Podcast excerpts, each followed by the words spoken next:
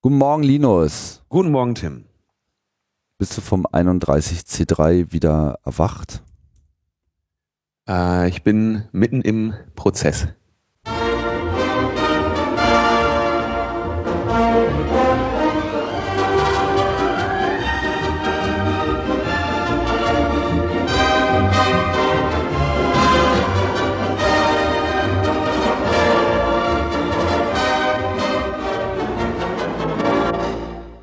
Neues Jahr, neues Glück, neues Logbuch, Netzpolitik. Uh, das hat sich fast gereimt. Ähm, ihr hört Wo schon an das denn gereimt. na, so fast. Ach, Glück und Netzpolitik, Genau. meinst du? Ja, Ja, ja. die Hoffnung stirbt zuletzt. Hat sich fast gereimt.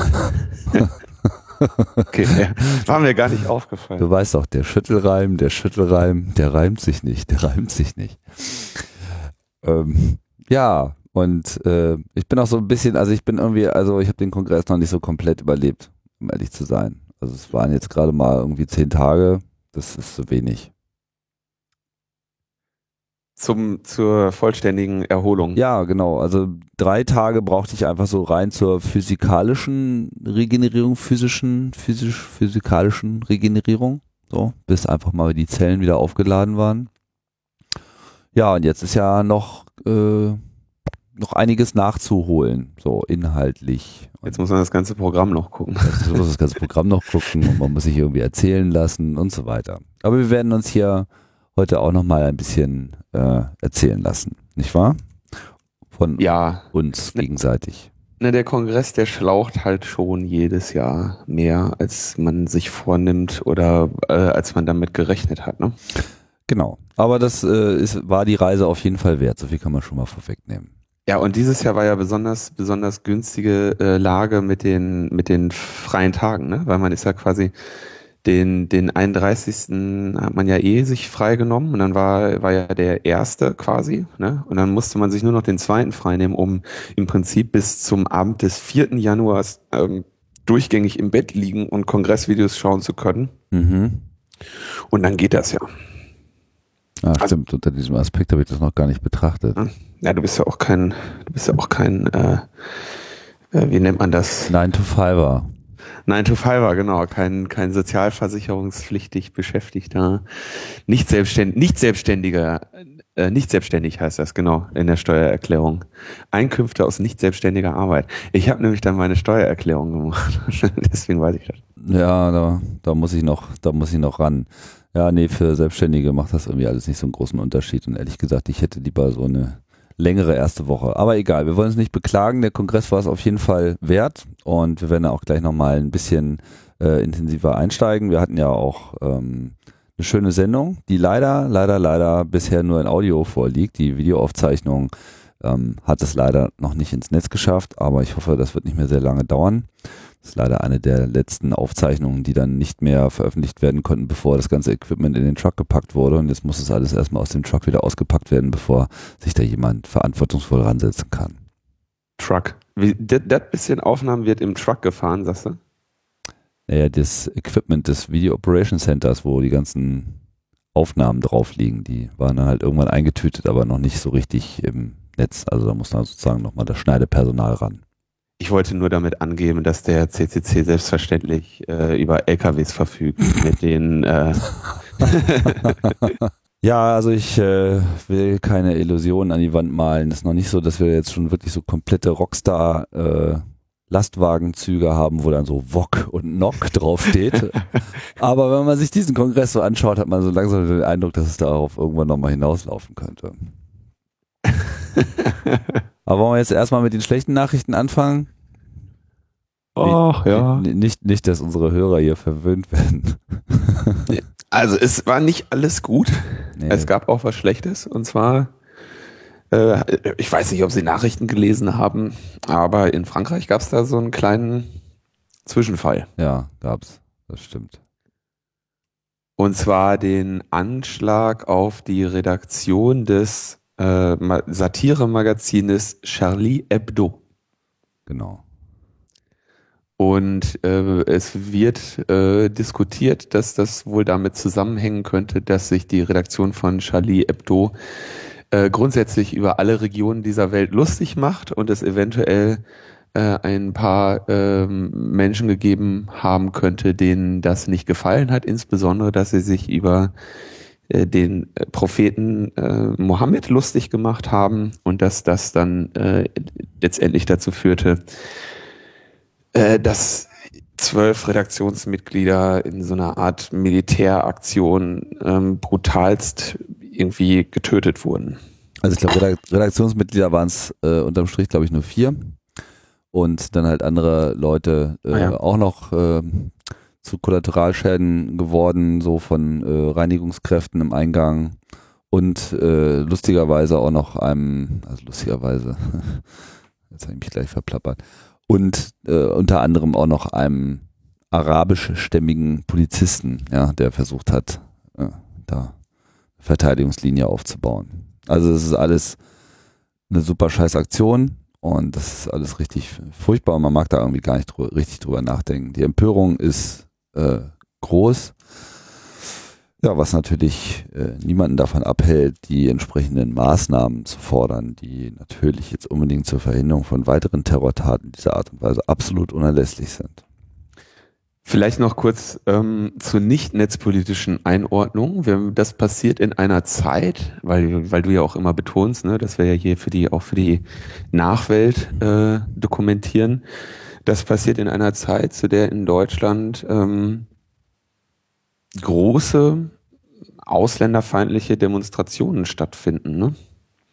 Wir, haben irgendwie fünfstellige, niedrige fünfstellige Anzahlen äh, islamfeindlicher Demonstranten in Dresden, die irgendwie unter diesem äh, Label Pegida, patriotische Europäer gegen die Islamisierung des Abendlandes, äh, sich irgendwie mit den 0,2 Prozent Migrantenanteil in Sachsen auseinandersetzen. Ja.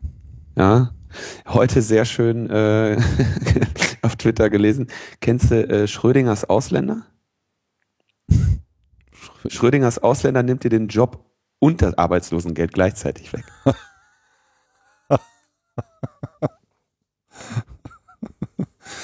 Ja, also es ist wirklich äh, absurd, was, was da stattfindet. Es ist irgendwie wirklich die, also ich meine, islamfeindlich würde ich die nicht nennen. Das ist halt einfach ausländerfeindlich. Punkt. So. Ja, ausländerfeindlich. Habe ich das, habe ich das? Äh ja, naja, ich meine, Islam ist da halt ja sozusagen jetzt gerade die die Projektionsfläche, aber ich habe da einen schönen, schönen Blogartikel gelesen von jemandem, der ähm, da, da sie sich ja immer so um das Abendland, ja, das sogenannte jüdisch-christliche äh, Abendland, dem Deutschland eigentlich auch gar nicht so richtig angehört hat jemals. Wie auch immer, auf jeden Fall ist das irgendwie so ihr Term. Und dann hat sich mal irgendjemand äh, mit einer Israel-Fahne so mitten in diesen Pegida-Pulk reingestellt und äh, hat natürlich dann auch gleich Flak bekommen und wurde dann sozusagen auch gleich aus dieser Demo rausgedrängt. Also so viel zur äh, angeblichen Offenheit an der Stelle. Ja, das sind Ausländerfeinde, ja. Das, das war auch ziemlich strunzdumme, ne? Ja, das ist auch noch dazu sagen. strunzdumme, beziehungsweise halt auch einfach so, so, so, so Bürger, die einfach mal wieder den Schuss überhaupt nicht gehört haben und sich hier einfach von so einem Nazi-Volk äh, instrumentalisieren lassen. Das ist schon einfach bedrückend. Ja. In Berlin gab's ja, also auf Berlin kann man ja nach wie vor äh, in, in solchen Fragen zum Glück zählen. Da ist jetzt schon die zweite also es gibt ja eine ganze IDA-Reihe, ne? Mhm. Die äh, gehen ja überall hin. Was war das? In Köln haben sie dann den Dom ausgeschaltet, als die äh, Idioten da aufgelaufen sind. Und in Berlin waren es, ich glaube, 50 ähm, Bergida-Idioten, äh, denen irgendwie schon mal so fünf 500 Pressefotografen gegenüberstanden und 5000 äh, Gegendemonstranten, ungefähr diese Region. Ne? Und ja. da, da, da kann man ja dann noch so ein bisschen hoffen. Ja, also Dresden war wohl auch die einzige Stadt, wo es mehr äh, Demonstranten als Gegendemonstranten gab. Ja, da allerdings auch signifikant. Ja, wie gesagt, auch die, also ja, Dresden ist leider in, in, in der, in der in diesem Bereich der Ausländerfeindlichkeit ja leider ähm, seit jeher oder seit seit äh, seit der Wende immer wieder ein trauriges äh, Beispiel. Ne? Ja, aber zur Einordnung muss man vielleicht auch nochmal so diesen sonstigen äh, globalen Kontext auch noch mit anführen. Ich meine, wir haben den, eine, eine Vielzahl an Konflikten und Kriegen, ähm, die sich eben unter anderem auch aus dieser Radikalisierung des Islams im Sinne von eben islamistischer Bewegung heraus ergibt, sprich islamischer Staat, kämpft in Syrien und im Irak und äh, Boko Haram hat irgendwie jetzt am vorgestern irgendwie auch mal so eben ein, Dorf mit 2000 Leuten platt gemacht in, im Norden von Nigeria. Das sind alles so diese Rahmenbedingungen dieses äh, tja, angeblich dem Islam zugewandten äh, Terrorkommandos, die einfach nur freidrehen. So. Und ja, in Frankreich gibt's halt diesen Konflikt auch. Ist ja auch eins der Länder, die einfach einen deutlich höheren Bevölkerungsanteil haben. Also es, ne, der, der Bezug von Frankreich zur islamischen Welt ist deutlich stärker als der von, von Deutschland. Einfach schon durch die Kolonialhistorie von äh, Frankreich auch mitbegründet. Ja, die Konflikte werden dort offensichtlich auch sehr viel härter ausgetragen und mit diesem Anschlag äh, hat das so einen neuen Höhepunkt erreicht. Ja. Und es ist halt, also es ist halt, äh, also okay, jetzt, ich meine, das sind halt Fanatiker, ne? Du hast ja dann auch immer, immer sehr schön äh, die Forderung, es müssen sich ja dann äh, die islamischen ähm, Religionsoberhäupter und Gemeinden oder was, äh, von denen wird ja dann immer eine Distanzierung verlangt, ne? Ja, die findet auch statt. Selbstverständlich findet die statt, aber ähm, ich, da stellt sich natürlich auch die Frage, als der Breivik da irgendwie rumgerannt ist, ne, da hat aber keiner von den Christen eine Distanzierung äh, von diesem Nazi da verlangt. Ne? Also das ist schon ja. auch wirklich bitter ähm, für, also es sieht einfach, ich bin da wirklich auch sprachlos und auch wirklich voller Angst, weil man da halt erkennt, dass sich da eine ähm, halt Fronten ergeben oder oder Positionen ergeben, die halt die du so schnell nicht wieder gekittet bekommst. Ne? Und ich bin jetzt sehr sehr blicke mit großer Sorge auf den nächsten Montag, wenn da wieder die IDAs äh, aufmarschieren ähm, wie viele, ähm, wie viel die dieser äh, Sache abgewinnen können. Ne? Also die äh, AfD spricht es ja jetzt auch offen an, ähm, selbst irgendwie, wie heißt diese äh, verrückte ähm, von der CDU, Erika Steinbach, ja. ne? die, die machen, also die, die, die sprechen halt jetzt irgendwie konkret an und sagen, seht ihr, haben wir doch gesagt, äh, ne, Islam und so, da müssen wir jetzt endlich mal einen Riegel vorschieben. Und ähm, die werden sicherlich dadurch äh, Zulauf erhalten und daraus Kapital schlagen können und geben sich auch alle, alle Mühe dazu, da mehr, ähm, mehr Öl ins Feuer zu gießen. Und das erfüllt mich mit großer Sorge. Ja, also nicht wirklich überraschend. Das ist auch so ein bisschen täglich grüßt das Murmeltier das kennen wir schon, Terroranschlag, entsprechende Reaktionen. Ich meine, dass, dass da jetzt, äh, also sehr viel mehr Sorgen würde ich mir eigentlich um die Situation des Front National in Frankreich machen, weil da wird, oh ja, es, äh, ja. Da wird es sozusagen jetzt richtig kritisch, zumal ja eben der Front National jetzt schon so in, in, in äh, Wählersphären von 30 Prozent Zuspruch und so weiter ohnehin schon steht. Ähm, für Frankreich könnte das wirklich ein großes Problem werden. Damit natürlich auch letztlich für Europa wie wir schon bei der letzten Europawahl ja auch gemerkt haben. Ja, das können wir jetzt derzeit nur befürchten und erahnen. Wir werden sehen, wie sich das entwickelt. Genau, die, die netzpolitische Relevanz zeigte sich dann auch. Also wir haben ähm, so in dem aktivistischen Umfeld dann natürlich auch so gedacht, so, okay, sind wir jetzt mal gespannt, wie lange ähm, denn so die Sicherheitspolitiker, von de, auf die, wo, nachdem man bei sowas dann die Uhr stellen kann, wie lange die Anstandsperiode zumindest noch ist. Ne? Und an der Anstandsperiode erkennst du ja auch äh, vielleicht so ein bisschen, ähm, wie tief der der Konflikt vielleicht auch schon ist. Ne? Und die Anstandsperiode hat dieses Mal, glaube ich, weniger als 24 Stunden betragen, bis dann die äh, CDU, CSU hervortrat und sagte, ja, seht ihr, und deshalb brauchen wir Vorratsdatenspeicherung und Axel Voss von der CDU und ein paar andere äh, Europaparlament, konservative Europaparlamentarier haben auch gesagt, ja, hier ähm, brauchen neue äh, Vorratsdatenspeicherung. Und äh, dann die EU-Kommission äh, drückt natürlich auf ihre komischen äh, PNR-Abkommen, ne, also die Passenger Name Records äh, Geschichten.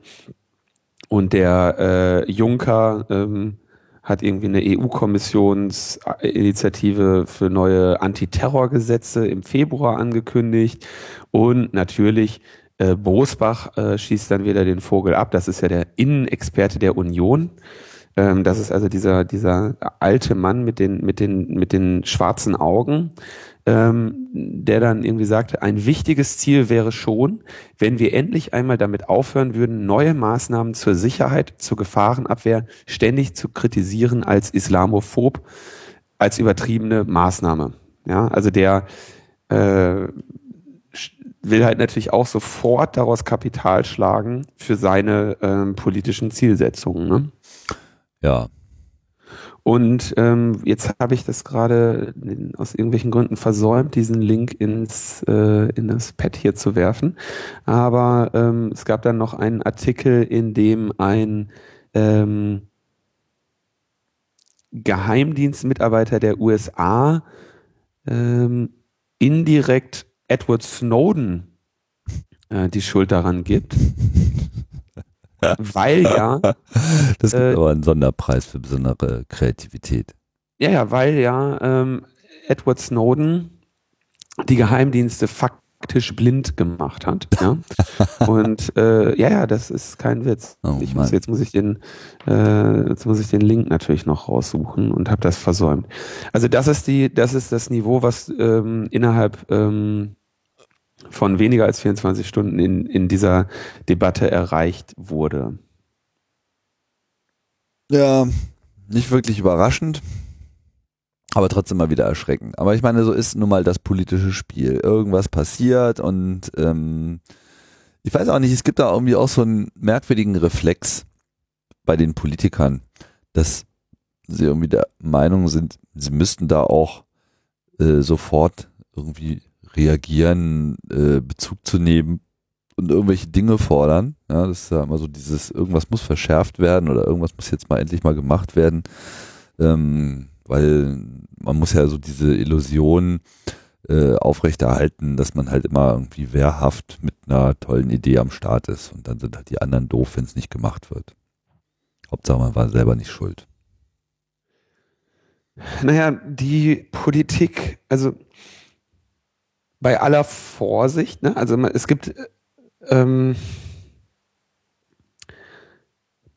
also es gibt natürlich einerseits diese äh, die äh, diese geschmacklosen ähm, Typen, die halt wirklich, also so jemand wie der Bosbach, der hat halt äh, längst äh, jede, jede, jeden Anstand irgendwie über Bord geworfen. Ne? Der ist äh, eiskalt und die, die appellieren und spielen ja auch mit der, mit der Angst der Menschen äh, für ihre eigenen politischen Ziele. So, es gibt aber natürlich auch ähm, an, an andere, Pers also an Verantwortliche, ähm, in solchen Situationen natürlich irgendwie einen Druck, dass sie irgendwie eine Reaktion zeigen müssen und zu zeigen, dass sie in der Lage sind, darauf zu reagieren. Zum Beispiel äh, Innenminister. Innenminister de Maizière musste natürlich jetzt auch irgendwas sagen.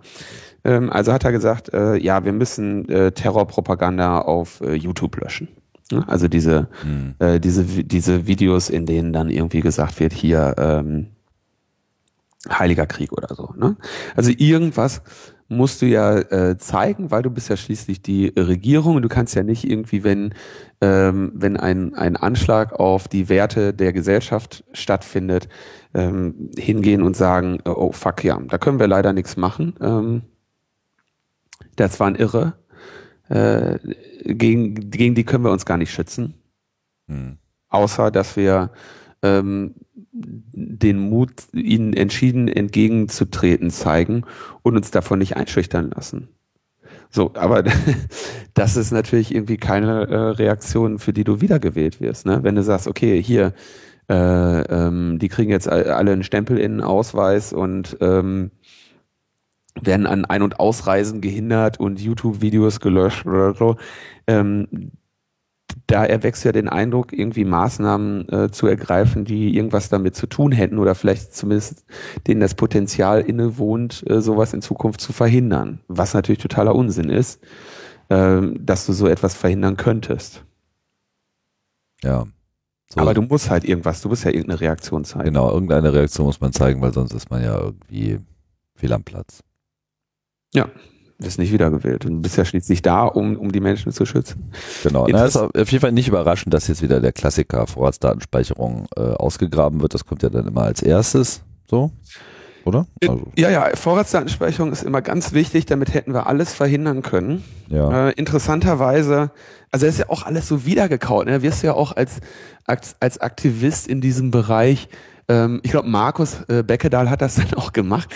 Der hat ja dann einfach äh, irgendwann, äh, also als dieser ähm, als dieser kurz kurz nach diesem äh, Attentat oder nach diesem Angriff ähm, in Paris hat er dann einfach nur einen Artikel von weiß ich nicht 2008 oder 2006 oder sowas äh, äh, wiedergeholt und hat den einfach noch mal hat den noch mal verlinkt hat gesagt das was wir damals schrieben ist jetzt natürlich geschrieben haben ist jetzt wieder äh, relevant geworden ne? ja und ähm, bei welchen welches Attentat ging's da das, äh, das, äh, ich muss leider sagen, dass ich dem, dem Link dann nicht gefolgt bin, sondern äh, ich schaue jetzt gleich ganz kurz. Das war wahrscheinlich, ja, 2006 war jetzt nicht Breivik, oder? Nee, nee ich weiß, ich habe jetzt auch einfach irgendwie ein Jahr. Ja, ist ja auch egal, du hast ja einfach irgendwas einfallen lassen. Das ist gut, so macht man das. Äh, leider wieder aktuell die Bilder der Anschläge im Kopf, Widerspruch zwischen Angst vor Terrorismus und Wirklichkeit.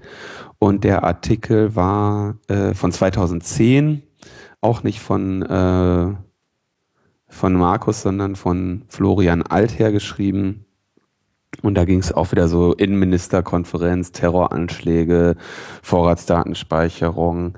Ähm, da sagte dann Uhl, wer sich jetzt noch gegen die Vorratsdatenspeicherung wehrt, hat die Bedrohungslage nicht verstanden äh, und so weiter. Jada, jada. Naja, ähm, der, der schöne Teil oder die, die, äh, der eigentlich offenkundige Widerspruch ist ja, dass die Vorratsdatenspeicherung immer nur zur äh, Aufklärung von Straftaten motiviert war oder in den in den Gesetzen, die ich so gesehen habe, aber beworben wurde als Mittel zur Verhinderung von Straftaten. Ne? Was ja dann auch der logische nächste Schritt ist, wenn du die Daten hast, äh, dass du dann als nächstes sagst, ja, das kann ja nicht sein, äh, dass wir diese Daten haben, aber nicht nutzen, um vorher halt reinzuschauen. Und ähm, naja, in dem Zusammenhang sei darauf hingewiesen, dass es seit 2004 eine Vorratsdatenspeicherungsdebatte in Frankreich gab. Dort wurde die eine Form der Vorratsdatenspeicherung 2006 zum ersten Mal ähm, eingeführt, und zwar inklusive äh, einem Gesetz zur Videoüberwachung und zur Fluggastdatenspeicherung, also genau dieses PNR-Zeug. Äh, ähm, 2011 wurde dann äh, durch die Umsetzung der EU-Richtlinien quasi nochmals für eine, äh, also für eine modifizierte äh, Vorratsdatenspeicherung äh, gesorgt und im letzten Jahr haben sie dann dort ein ähm, Antiterrorgesetz verabschiedet. Also alle Maßnahmen, äh, die uns jetzt äh, ne, die, die, unsere Feinde der Freiheit, die ja Hand in Hand arbeiten mit äh, den anderen Feinden der Freiheit und sich da äh, wunderbar ergänzen, ähm, die haben es nicht geschafft, äh, das in Frankreich zu verhindern. Die werden es auch äh, woanders nicht äh, schaffen, irgendwas zu verhindern. Ne? Und das, ähm, wir haben ja sogar über die NSA-Überwachung, dass äh, die USA mit dem in Erklärungsnot, dass sie nicht einen einzigen Anschlag benennen können, den sie mithilfe dieses, dieses ganzen Aufrisses äh, hätten äh, verhindern können. Und in, selbst in Deutschland äh, wird immer auf irgendwie so ein paar Typen gezeigt, die irgendwie, was weiß ich da, am, am eine nicht funktionierende Bombe an irgendeinem Bahnhof äh, haben liegen lassen. Ne? Also ähm, es ist äh, haarsträubend. Es ist halt haarsträubend. Diese Maßnahmen sind halt nicht in der Lage, äh, solche einen Schutz vor solchen Angriffen zu bieten. Man muss auch trotzdem, ähm, also man muss da halt sehr, sehr besonnen auch draufblicken. Ne? Ich meine, ein Angriff auf die, auf die Meinungs- und Pressefreiheit in, in so brutaler Form, ja, äh, ist, ist ja auch wirklich, wirklich schwer ähm, irgendwie zu aufzunehmen und zu verkraften. Und da, wie gesagt, mir wird ja auch schlecht, wenn ich darüber nachdenke. Und natürlich stellt einen das vor eine, ähm, vor eine, äh, wie soll man das sagen, emotionale Herausforderung, äh, bei sowas trotzdem ähm, ja besonnen zu reagieren. Und ähm, dieser Herausforderungen sind äh, viele Menschen eben leider auch nicht gewachsen und ähm, schüren da jetzt auf die eine oder die andere Weise äh, Gift für die Gesellschaft. Ob sie jetzt äh, sagen, irgendwie den eine gesamte äh, Religionsgemeinschaft da jetzt äh, für verantwortlich machen oder ob sie irgendwelche unsinnigen Gesetze fordern, die unser aller äh, Zusammenleben in der Freiheit einschränken würden. Na, also das ist, äh, ist schwierig und für, für viele Menschen offenbar äh, sind viele Menschen sind offenbar nicht in der Lage, auch dieser dieser Versuchung ähm, zu widerstehen für komplexe gesellschaftliche Phänomene sehr einfache ähm, Lösungen formulieren zu wollen.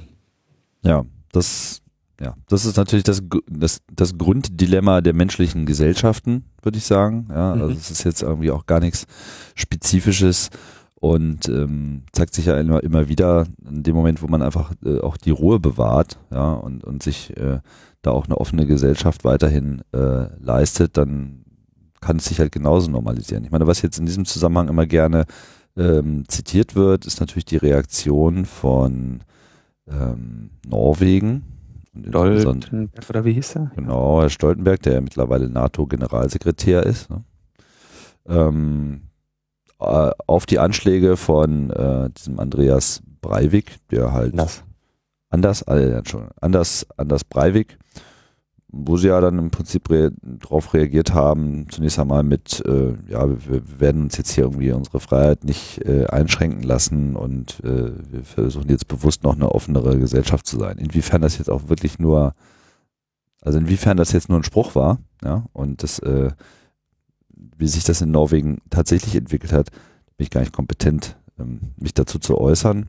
Aber äh, ich denke, dass, dass das schon einfach die richtige Reaktion ist, weil am Ende muss man ja auch feststellen, so eine Leute und solche militärisch geplanten Aktionen, die kann man nicht verhindern.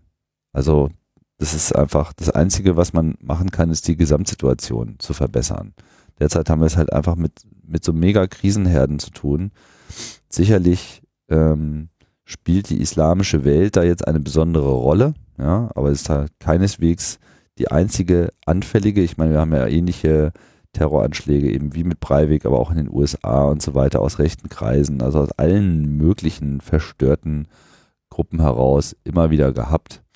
Äh, unterm Strich ist halt die eigentliche Wirkung von Terror nämlich genau das, was der Name eben sagt. Es ist einfach diese Schockwirkung, die auf die Gesellschaft gehen soll und die sie dazu zwingen soll, bestimmte Reaktionen zu zeigen rein von den Zahlen her ist ja nun Terror nicht wirklich ein Problem. Es ist nicht so, dass es irgendwie am laufenden Meter stattfindet.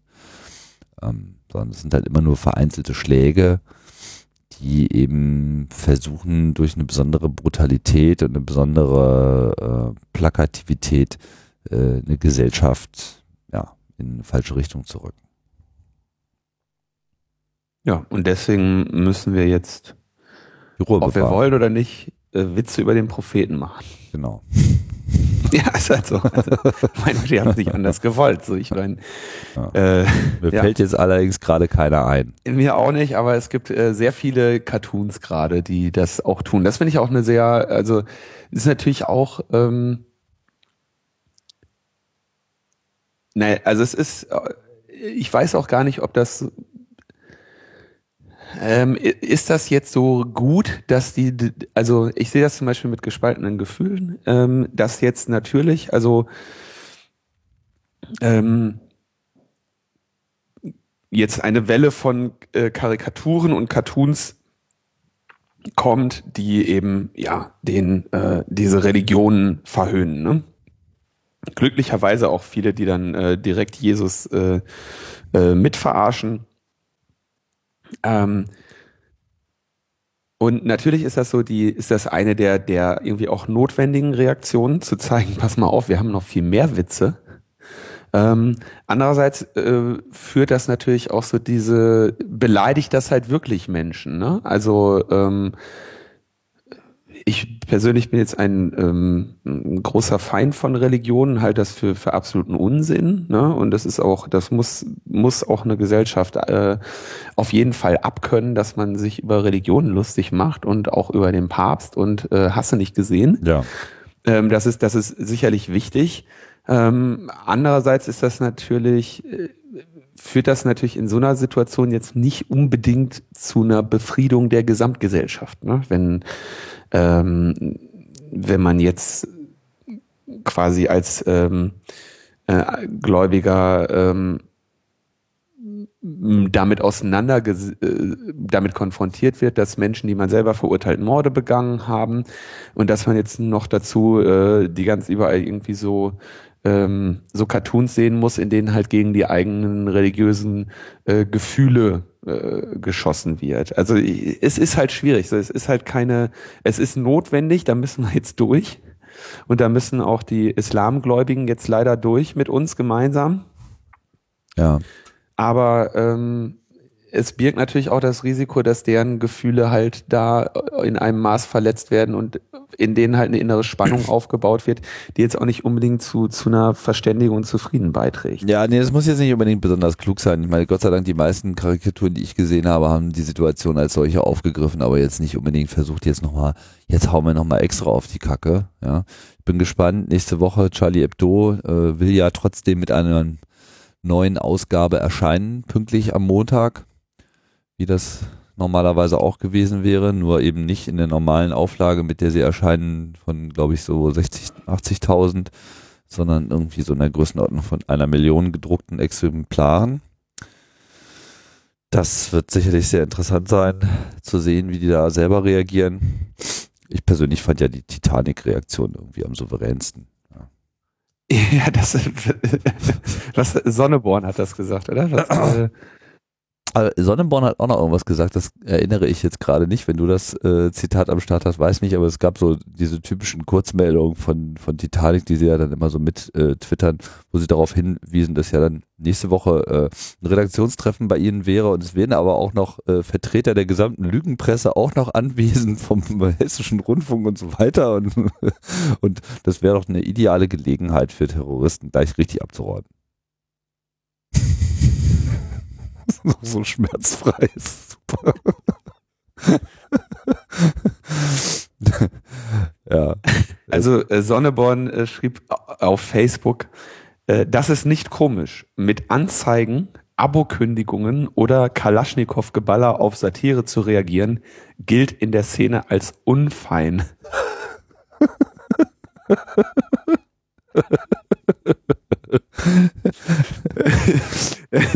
Ja, da hat er recht, ja. ja, das ist schlimm. Äh, Abokündigung und Kalaschnikow-Geballer. Ja, also das ist ein gutes Beispiel für ähm, den Kopf erhobenen Hauptes weitertragen. Ne? Ich meine, ich bin mir sicher, dass sie da bei äh, der Titanic-Redaktion wie bestimmt bei allen anderen befreundeten Satire-Magazinen da schon auch ihr, ihren Schock weg äh, haben. Ne? Ja, wobei äh, Sonneborn ist ja be- beruhigt und sagt, bei Titanic könnte so etwas nicht passieren. Sie hätten ja nur sechs Wir haben nur Mitarbeiter. sechs Redakteure. ja, das meine ich. Das ist einfach, einfach so, äh, souverän. Ne? Humor ist, wenn man trotzdem. Genau. Ja. Also wir fassen zusammen. Äh, Frankreich hatte eine Vorratsdatenspeicherung, das volle Programm vielleicht nicht, aber zumindest äh, all das, was sich äh, ein Herr Busbach und ein Herr Uhl schon immer äh, herbeifantasieren und zusammenträumen. Und das hilft halt gegen solche Sachen überhaupt nicht. Ähm, das wird sich überhaupt auch zeigen, äh, wie wehrhaft denn jetzt da die äh, französische Polizei ist in dem Fall. Äh, as we speak läuft da irgendwie gerade auch ein Einsatz, so, keine Ahnung, wie das ausgeht, wann, wie lange sich das noch hinzieht, aber derzeit ist da halt einfach gerade alles durcheinander und es wird irgendwie gefahndet. Wir wissen noch nicht, wie es ausgeht. Ich würde noch kurz ergänzen, dass du sagst, alles, was die sich äh, herbeifantasieren, ne, da ist natürlich noch wichtig darauf hinzuweisen, würde jetzt ähm, eine Vorratsdatenspeicherung eingeführt und irgendwie Antiterrorgesetze und Menschen nach Religionen sortiert und äh, Stempel in Ausweise und ähm, hast du nicht gesehen, was alles passieren, dann ist das ja nicht so, als würden äh, Bosbach und Uhl äh, sich dann in den Schaukelstuhl setzen und äh, auf ihr getanes Lebenswerk blicken. Nein, dann würden sie ja weitermachen. Also es ist ja, die, die das sind ja nicht Leute, die ähm, ein erklärtes Ziel haben, das sie erreichen könnten. So, das sind halt ähm, Extremisten und die würden halt weitermachen. So, da wird, wenn du dann sagst du sechs Monate Vorratsdatenspeicherung, dann würden die als nächstes rumschreien, dass wir zwölf brauchen, ja. Und dann würden sie halt sagen, dass wir Vorratsdatenspeicherung für was nicht alles brauchen. Also die, ähm, es ist nicht so, als hätten die einen, einen erklärten Endzustand, auf den sie hinarbeiten, der irgendwie in reichbarer Nähe ist, um, durch den man, durch dessen Erreichen man diese Vögel ein für alle Mal loswerden könnte. Ja. So sieht's aus. Gut. Haben wir das Thema durch? Ja, ne? Ja. Genau. Ja, was haben wir denn sonst noch? Sonst haben wir eigentlich nicht so viel. Jetzt können wir eigentlich nochmal auf unseren schönen Kongress zurückblicken. Ja, müssen wir wohl. müssen wir in der Mangelung anderer Themen. Ja. Also ich, ich, ich, ich würde gerne eine, ich fand eine Sache sehr spannend bei diesem Kongress und das ist, ähm, ähm, das ist der, ich schaue natürlich auch immer so auf das, auf die, ähm, auf das Echo zu diesem Kongress und ähm, äh, die, die Besucher, äh, ne, also wie die Besucher und Besucherinnen den Kongress wahrgenommen haben. Und ähm, dieses Mal waren es ja nochmal knapp äh, 2000 Besucher mehr als im letzten Jahr. Und jetzt ist natürlich die, ähm, war natürlich die Frage, wer sind diese 2000 Leute mehr? Ne? Sind das, äh, sind das jetzt alles irgendwie ähm, äh, Hacker oder äh, wer kommt da mehr zu diesem Kongress hin? Ne? Sind das ähm, politisch Interessierte, sind das technisch Interessierte? Und natürlich war es eine, eine große Mischung.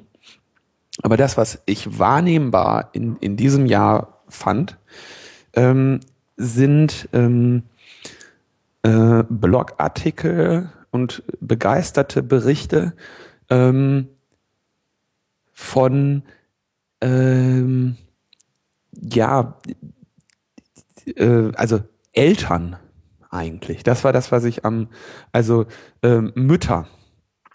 Mütter, die mit ihren Kindern da waren, das waren also die Berichte, die mich am meisten äh, auch auf eine Weise gefreut haben und gesagt haben, ich war mit den Kindern da, die Kinder haben konnten überall spielen, das war höchst interessant für mich. Ich habe da vier Tage äh, Spannung, Familienausflug zum 31 C3, kommt alle, bringt eure Kinder mit und so, ne? Äh, der, äh, das, das fand ich eigentlich am, am interessantesten, weil dieser, dass es da einen Kids Space gibt und dass das ein super geiler Kongress ist für Kinder, das ist ja nicht erst dieses Jahr so. Das war ja schon immer so, dass es den oder oder nicht schon immer, nee, immer nicht. Äh, nee. Den es gab dann gibt seit Jahren den Junghackertag, ne und ähm, das ist, ist natürlich auf jeden Fall für, für Kinder interessant da. Und diese, diese Kids Space und so, das ist ja jetzt alles, das gab's ja schon, gibt's ja alles schon länger. Und ähm, hat sich, glaube ich, irgendwie daraus ergeben, dass äh, die äh, dass die Community selber halt irgendwann auch kleine Junghacker gebaut hat und äh, die ja auch irgendwie da beschäftigt werden mussten, während die Eltern äh, sich irgendwie mit den mit mit ihrer mit ihren Interessen auseinandersetzen. Ähm, aber die jetzt so war für mich gefühlt zum ersten Mal das so Familienveranstaltung 31 C3. Und das finde ich natürlich eine sehr, äh, eine sehr positive Entwicklung. Ähm, dass mh, diese Öffnung ähm, der Veranstaltung in die Breite der Gesellschaft jetzt da so wirklich auch richtig spürbar ist. Gleichzeitig gibt es aber natürlich ähm, ähm, Personen, die dann da auch sagen, das ist eine Entwicklung, die sie, äh, der sie kritisch gegenüberstehen, weil das ja ähm, ein Hackerkongress ist ne? und äh, man da eben auf, äh, auf seine ähm, Leute und seine Community hofft und auf technische Themen und man möchte eben nicht, dass, dass da Menschen hinkommen, die sich dann nachher beklagen, dass der Vortrag zu technisch war und sie das nicht verstanden haben.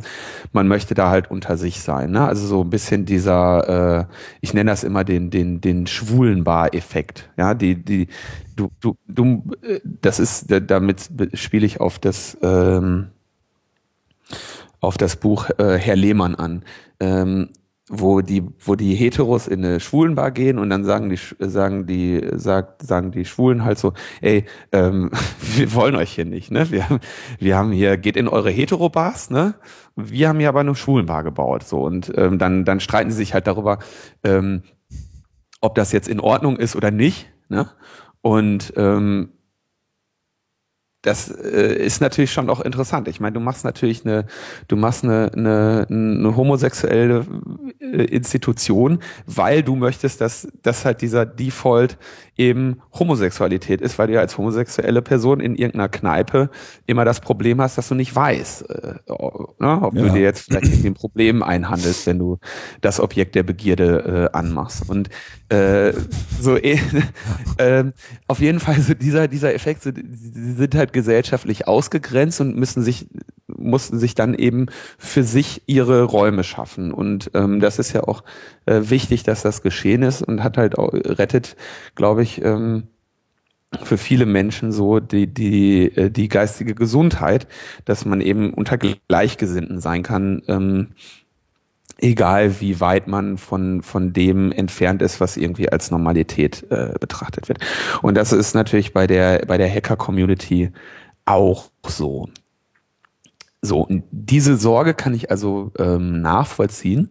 Und deswegen freuen mich auch diese Artikel so, weil für mich der Kongress überhaupt nicht anders war als viele Jahre davor. Gut, waren mehr Menschen, ja, aber ich habe den überhaupt nicht anders wahrgenommen. Und da ist mir, ist mir irgendwie zum ersten Mal klar geworden, dass der Kongress in dieser Größe ähm, und mit diesem vielfältigen Angebot inzwischen eine Veranstaltung ist, wo du im Prinzip, weißt du, als jemand, der sich für IT-Security interessiert, hingehen kannst, ungefähr 30, 40 Vorträge zu dem Thema hast, ähm, die weltbesten äh, Security-Forscher dort hast und einfach vier Tage reines ähm, Hardcore IT-Security dir geben kannst, als politisch interessierter Aktivist ähm, internationale Leute da hast, irgendwie von, aus Frankreich, Amerika und allen Ländern dieser Erde und dich nur mit netzpolitischem Aktivismus auseinandersetzen kannst. Mhm. Und ähm, oder du gehst als Podcast-Hörer dahin und kannst dich irgendwie vier Tage nur mit dem Sendezentrum auseinandersetzen. und du kannst eben auch als, als Familie dahin gehen und dich vier Tage damit auseinandersetzen, dass dein Kind äh, Schlösser knackt, ähm, was lötet. Äh, Ringe schmiedet. Was spielt? Ringe schmiedet. Ringe, oh ja, oh, okay, also das fand ich, äh, die waren zum Glück so weit weg von unserem Assembly, dass das war ganz schön laut, ja. Boah. ja, aber äh, genau, kannst du, wenn es sein muss, kannst du auch noch einen Ring schmieden von mir aus. Ne? Ja. Und es gibt quasi, du kannst den Kongress auf so viele Weisen wahrnehmen, ja. ähm, dass es quasi gar nicht den Kongress gibt, sondern deinen Kongress. Und das äh, ist, das war irgendwie was, was ich äh, wirklich auch dieses Jahr zum ersten Mal wirklich gecheckt habe.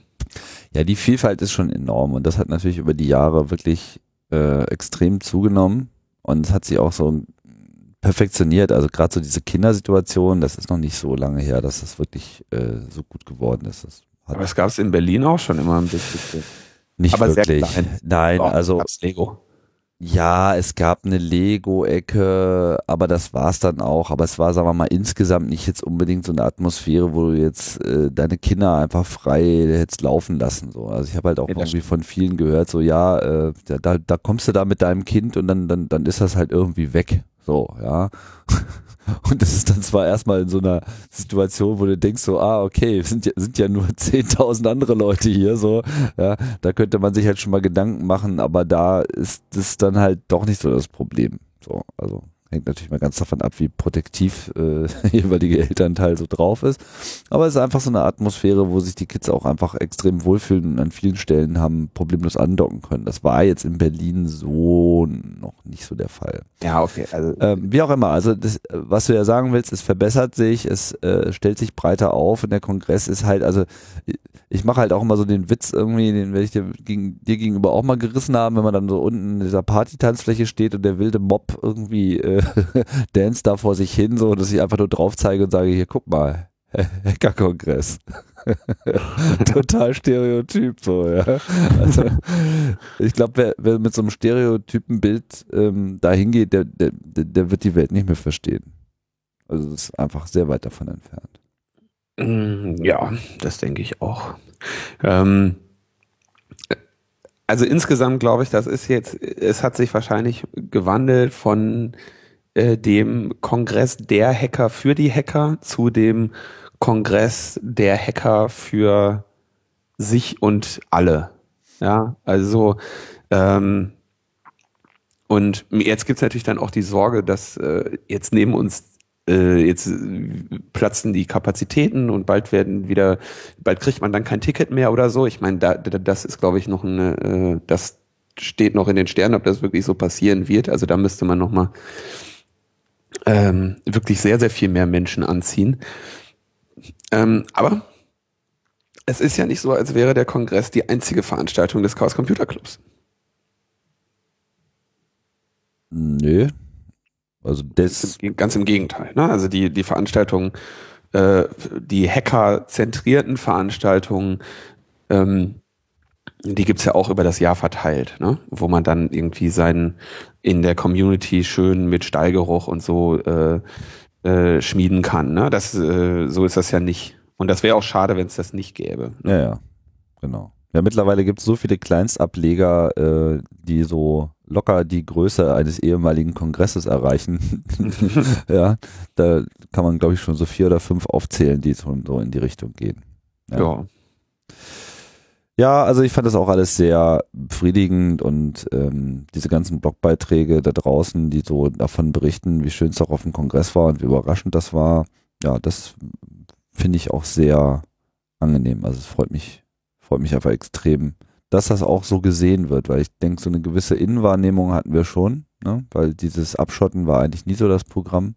Seitdem der Kongress in Berlin ist, gab es eigentlich schon immer den Wunsch, sich breiter aufzustellen.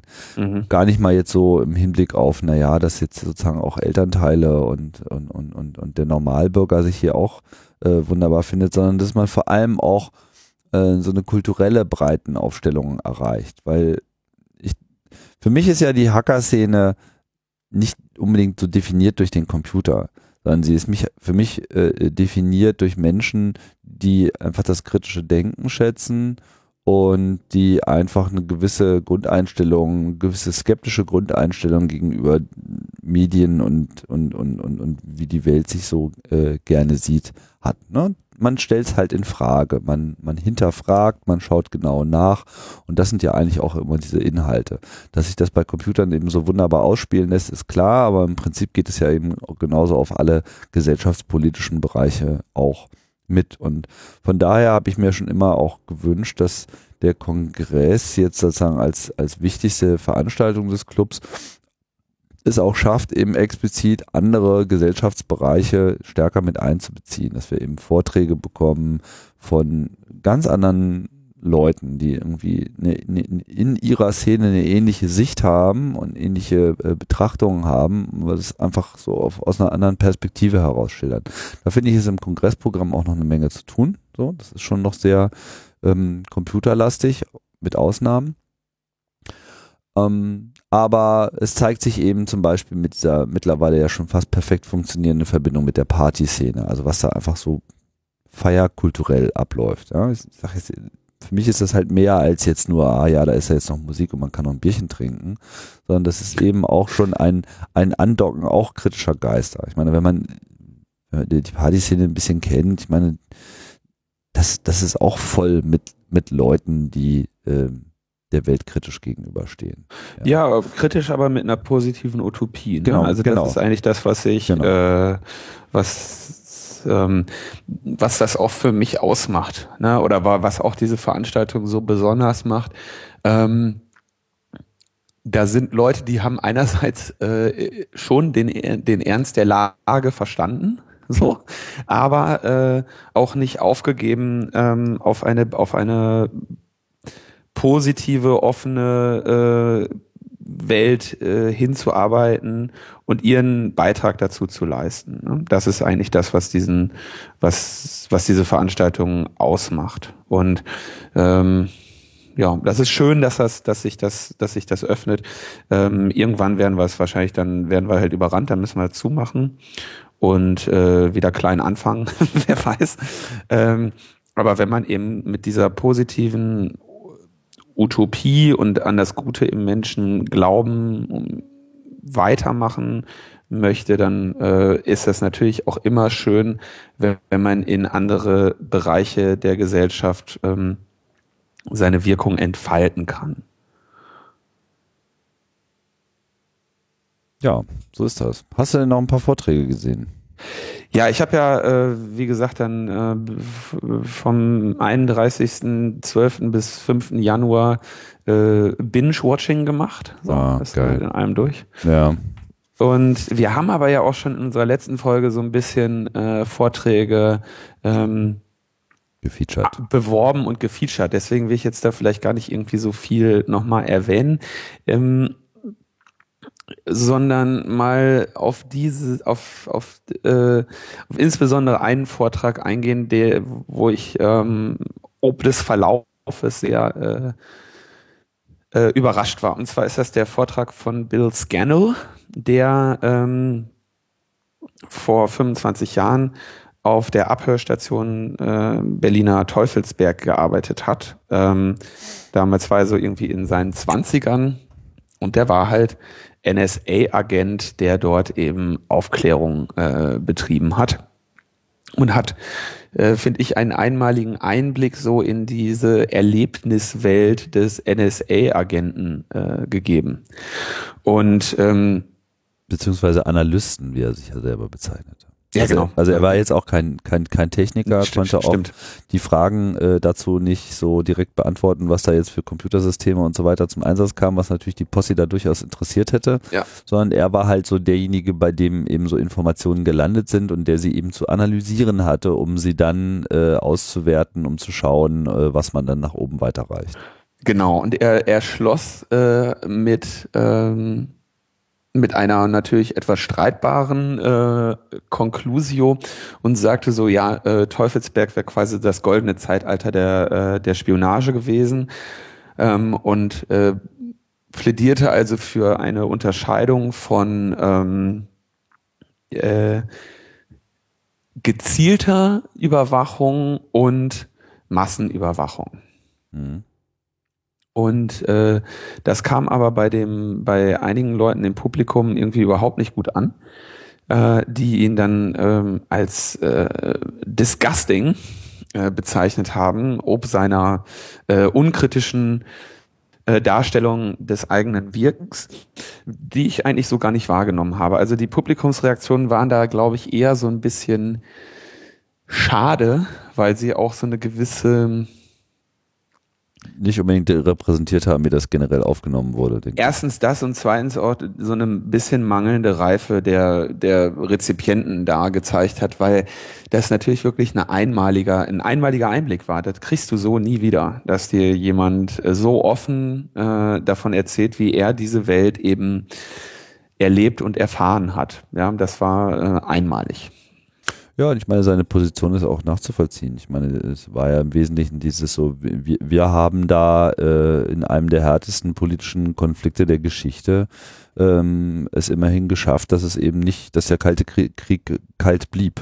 So. Ja. ja. Oder zumindest haben wir dazu beigetragen. Nicht, dass er sich da jetzt als einziger äh, Grund dafür sah. Aber das war schon ähm, so seine, seine Kernbetrachtung. Äh, ne? Und dass er das natürlich alles ein bisschen anders sieht als jemand, der nicht so ein Apparat drin steckt. ja, aber ich fand die Reaktion jetzt auch nicht besonders toll mit, ja, okay, das erste ging noch mit I don't trust you, ja gut, darum ging es gar nicht. So. Ja, genau. ähm, ja, ja, und, das ist, äh, ja, ja, nee, kann man, kann man sich anschauen, ist äh, ein interessanter Blick in eine interessante Zeit. Dann ein Thema, was wir im Blog Buch Netzpolitik ähm, ja leider immer ähm, im, seit Monaten äh, bösartig und unentschuldbar äh, ausgelassen haben. Das sind die Freihandelsabkommen. Da gibt es einen äh, schönen Vortrag von Katharina Nokun und einer Kollegin von ihr äh, zum mit dem Titel Deine Rechte sind in diesen Freihandelsabkommen nicht verfügbar. Mhm. Und wir müssen dann jetzt äh, hoffentlich mal schaffen, die Katharina mal ins Logbuch zu holen, um uns da in Zukunft äh, auf dem, auf dem Laufenden zu halten. Ja. Der sei also auch nochmal hier äh, empfohlen. Ich, ich nehme jetzt mal äh, gezielt die raus, die vielleicht nicht so äh, ohnehin schon bekannt sind und äh, an allen Ecken und Enden empfohlen werden. Ähm, dann was ich wirklich, äh, was, was wirklich auch ein krasser Vortrag ist, äh, ist der von äh, Erich Möchel. Ähm, Erich Möchel ist ja quasi so der Erfinder des netzpolitischen Journalismus. Ja? Der hat die mit der Future Zone damals so das erste ähm, Online-Magazin ja, für netzpolitische Fokussierung. Genau, ja. das ist quasi so der, das ist der, der Godfather und ähm, ein, äh, ein sehr, äh, also ein Nerd, ne? also auf, auf seine Weise, der äh, ist ein Österreicher und ähm, der hat sich, der hat im Prinzip mal das gemacht, was man, was man eigentlich viel mehr sich gewünscht hätte als Reaktion auf die Snowden-Dokumente, denn der hat irgendwie gesehen, aha, hier ist ein Snowden-Dokument, da steht irgendwie drin äh, Kryptonym, also irgendein Name, Standort in Wien. Und der Erich ist auch noch Amateurfunker, kennt sich also mit Antennencharakteristika aus und dann ist er eben mal losgegangen und hat recherchiert, wo denn wohl die NSA-Standorte in Wien sind. Und was für Antennen die auf dem Dach haben, und was man, was, was das für äh, Produkte sind, in welchen Bereichen die äh, senden oder abhören können und worauf sie gerichtet sind. Und er hat einfach mal äh, durch längere Spaziergänge in Wien und ein bisschen Recherche ähm, sehr, sehr viel über die NSA oder die NSA-Standorte in Wien äh, herausgefunden und dort präsentiert. Leider ähm, hat er äh, größere Schwierigkeiten im Laufe des Vortrags mit ähm, äh, mit seiner Technik und mit seinen Augen, weil er kurzsichtig ist und nicht so, nicht so ganz mit dem mit dem Computer da an der Stelle dann äh, zurechtkam. Und ähm, leider ist er auch äh, viel zu sehr Nerd, um in dem Vortrag äh, zu betonen, wie, wie geil das eigentlich ist, was er da gemacht hat. Ja, der ist viel zu sehr interessiert an allem, ja. um damit anzugeben, wie krass er das alles herausrecherchiert hat. Ja, so dass man da sitzt und, und teilweise ein bisschen Schwierigkeiten hat, ihm äh, zu folgen und zu erkennen, was er da krasses so, ob das jetzt irgendwie schon bekanntes Wissen ist oder ob er das irgendwie recherchiert hat. Ähm, aber den, den Vortrag, äh, dem mal in Ruhe zu folgen, das, äh, das lohnt sich. Und da sieht man mal wirklich, was, ja, was eben investigativer Journalismus ist und was jemand ist, der sich mal wirklich mit einem Thema auseinandersetzt. Das mhm. äh, finde ich schon sehr, äh, fand ich da sehr ähm, ja, davon abgesehen ist der Erich auch einfach ein geiler Typ. Geile Sau. Das ist einfach eine geile Sau.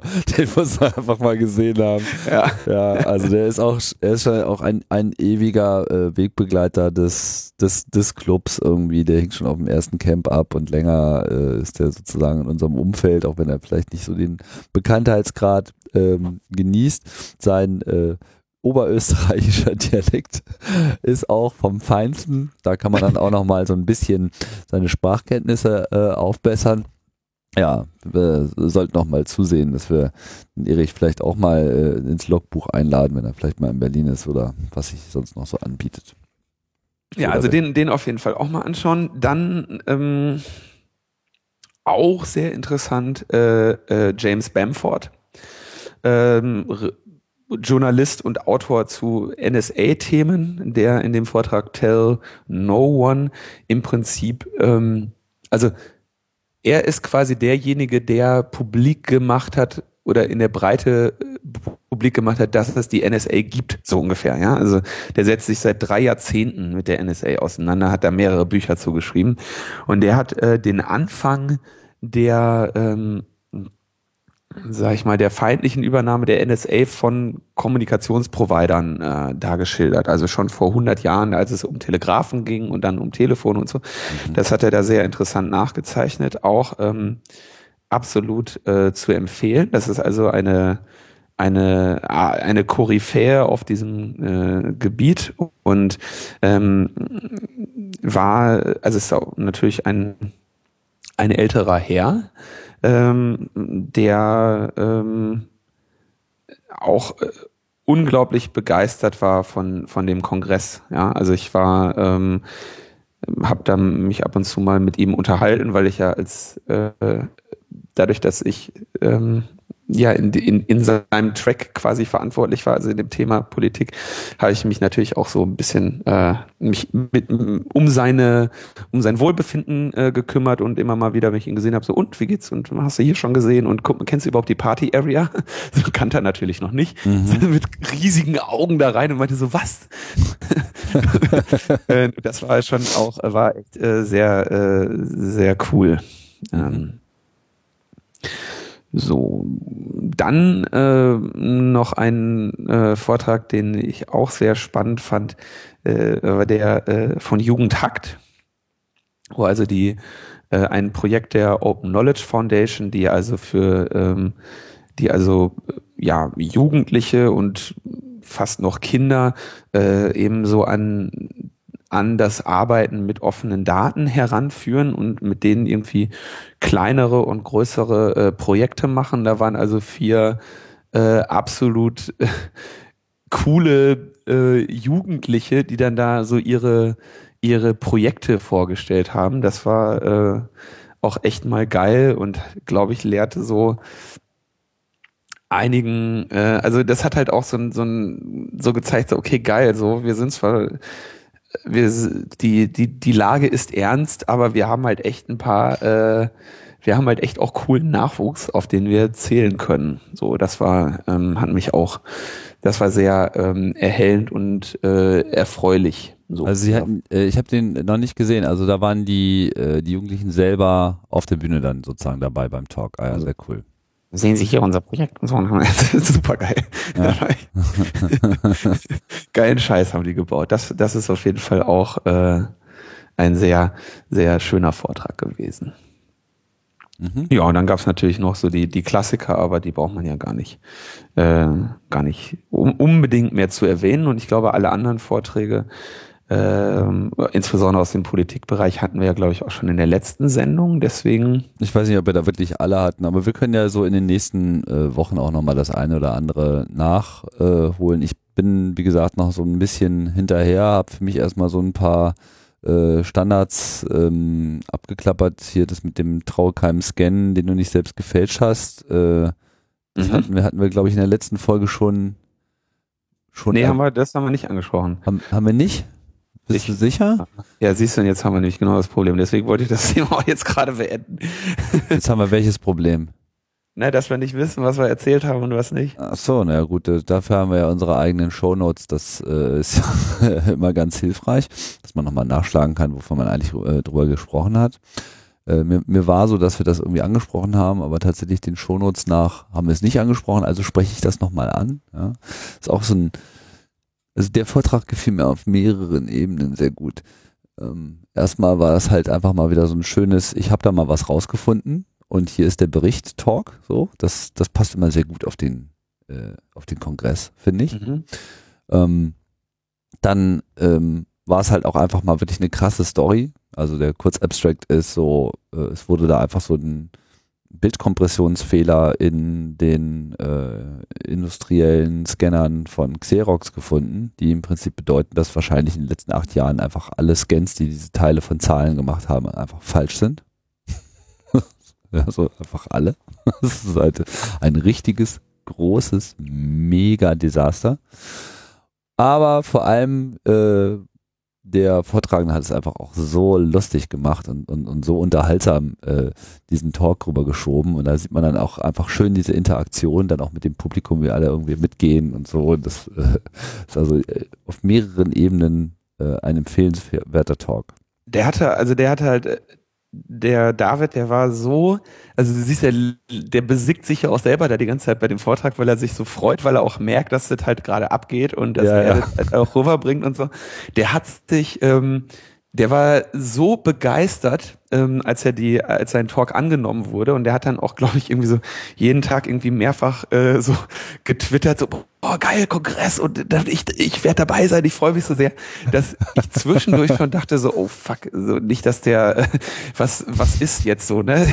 Der ist ein bisschen zu euphorisch, ne? Nicht, dass der da irgendwie nachher ähm, ne, mit der Zwangsjacke abgeholt werden muss. Also weil der halt so, so nein, der war halt wirklich, der hat halt so eine Euphorie, ja, und äh, ja, hat auch ähm, ein, ein Wahnsinnsfeedback zu dem Talk und das ist wirklich, äh, das ist auch wirklich toll. Vor allem, weil ihm das gelingt, den halt so zu halten, dass den äh, halt auch, dass er wirklich für alle ähm, verständlich ist. Und also es ist ein, es ist ein super, äh, super Vortrag, super vorbereitet, mit Liebe gemacht und äh, unglaublich gelungen, ja. Ja, und auch mit einer interessanten Reflexion, dass er also ja, nicht ja. nur sozusagen über das Ding selber gesprochen hat, sondern auch sehr viel darüber gesprochen hat, äh, wie er das strategisch durchgezogen hat und warum irgendwie der eine Move jetzt äh, besser oder schlechter gewesen wäre. Ja, also das ist ein absolutes Muss, den gesehen zu haben. Genau.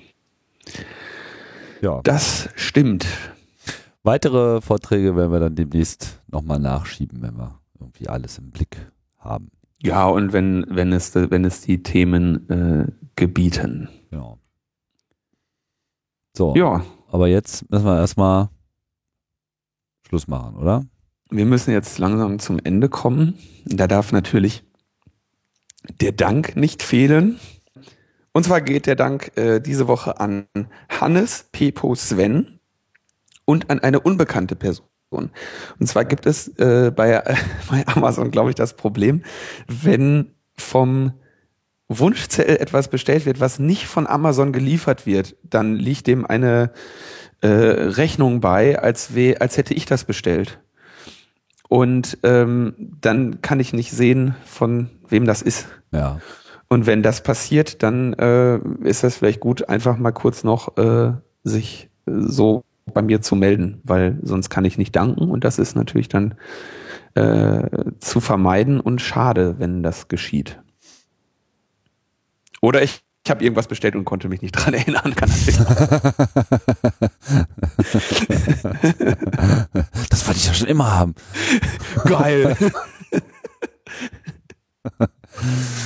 Gut, wir müssen Schluss machen, oder? Ja, wir müssen. Wir müssen. Genau. Ich, ich muss. Du musst. Okay du musst, wir müssen, äh, ihr alle müsst wieder einschalten das nächste Mal, wenn Doc Netzpolitik wieder auf den Tisch kommt. Bis bald. Bis bald. Ciao, ciao.